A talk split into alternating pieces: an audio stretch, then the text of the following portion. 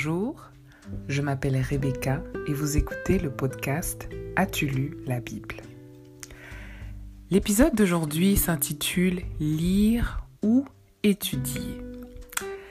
Et c'est une bonne question parce qu'en réalité, la Bible n'est pas vraiment un livre qui se lit comme un simple roman, une histoire intéressante qu'on parcourt pour passer le temps.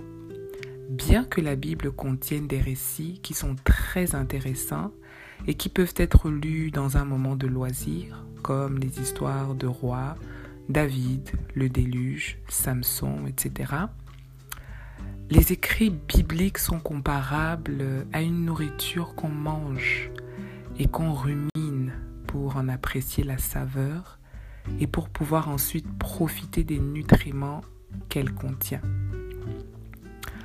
Ceci étant dit, je dois reconnaître, et vous avec moi, que la Bible, c'est un livre ancien qui a été écrit dans un langage qui n'est pas forcément compréhensible par l'homme postmoderne, et c'est là que le besoin de l'étude apparaît. Il y a toujours un contexte, une époque, une histoire qui entoure ce qu'on est en train de lire, et puis il y a aussi des styles des récits, des écrits poétiques, des écrits prophétiques qu'on peut retrouver dans la Bible. Et quelquefois tout ça donne donc l'impression que la Bible est complexe, ce qu'elle est dans un sens. Mais maintenant, je vais donner un exemple. Lorsqu'on commence à parler à un enfant, le langage, c'est quelque chose de complexe. Au début, l'enfant ne comprend pas grand-chose. Puis, commence à associer les mots qu'on lui dit avec les actions. Après, il commence à répéter quelques mots et finalement, on ne sait pas vraiment comment, il apprend à parler. Quand on étudie la Bible, ça peut être comparable. C'est vrai qu'on peut commencer avec peu d'assurance. Quelquefois, on peut finir sa lecture et on est un peu confus. Mais au fur et à mesure qu'on étudie, qu'on lit, les choses deviennent plus claires, un peu plus faciles à comprendre. On commence à faire des associations, on commence à voir des choses dans notre vie que l'on peut relier à ce qu'on a lu.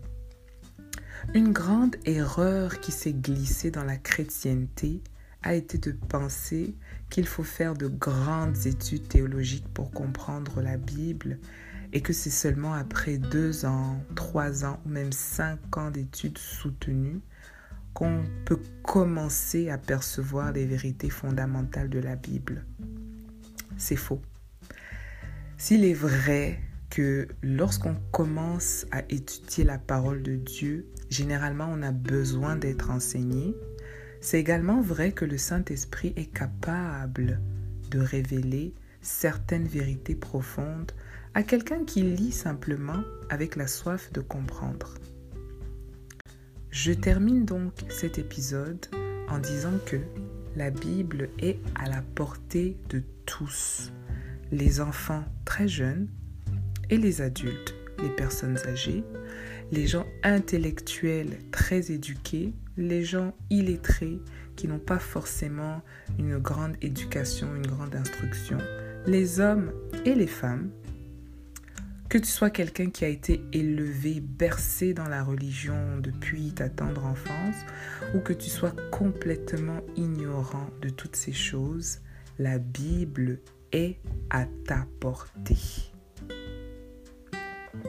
Le livre des actes nous dit que les chrétiens de Béré étudiaient tous les jours les Écritures pour savoir si ce qu'on leur enseignait était exact.